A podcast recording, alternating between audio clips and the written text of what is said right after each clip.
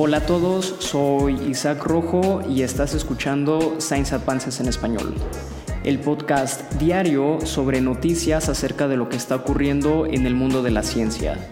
Noticias que seguramente impactarán en nuestras vidas de una u otra forma. En el episodio de hoy, la protesta de los editores de una revista de neurociencia en contra de los excesivos cargos que demanda la editorial por publicar un artículo que culminó en la creación de una nueva revista sin ánimos de lucro. ¿De qué trata esto? Eh, vayamos al lío.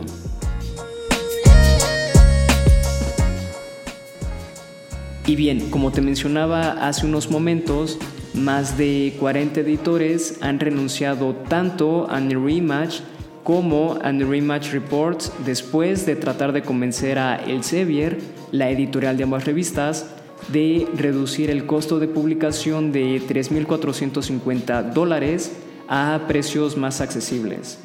Y es que la carta firmada por los editores comienza diciendo que las grandes ganancias que la editorial genera con los costos de publicación no son éticas y además resultan insostenibles para los investigadores, que vaya, a final de cuentas, son quienes realmente están financiando la ciencia que se publica.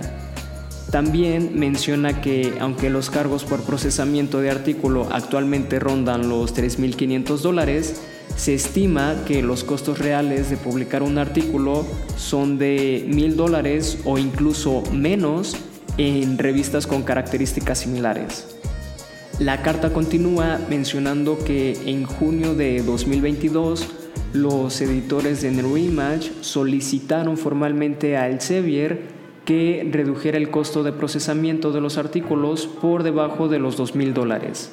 Sin embargo, como no recibieron respuesta a su solicitud, el grupo de editores escribió nuevamente al Sevier en marzo de este año exponiendo que dado que las editoriales no financian las investigaciones, la escritura de los artículos ni los pagos de los revisores, dejarían la revista si ésta no reducía su costo de procesamiento por, eh, por artículo para comenzar con una nueva revista dentro del mismo campo.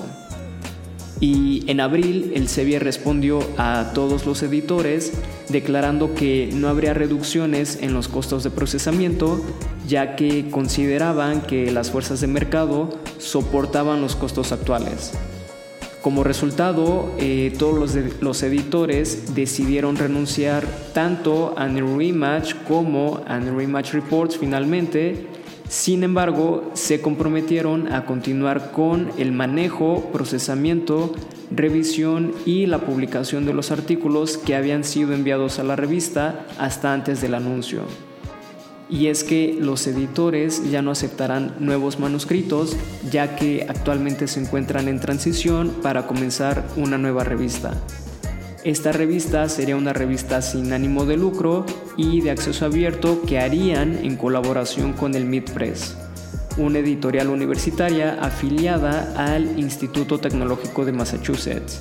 Y bueno, por supuesto, el equipo editorial de Imagine Neuroscience, que es el nombre que finalmente le han dado a esta revista, mantendría los cortos de procesamiento de artículos lo más bajo posible e incluso pudieran no aplicarlos a investigadores de países de bajos ingresos o incluso medios.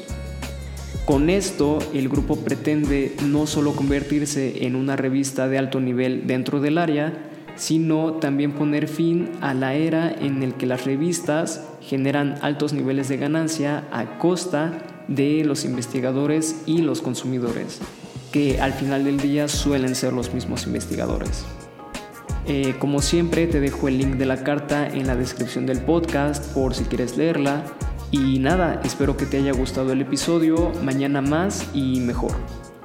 Ah, y no olvides suscribirte y gracias por escucharnos.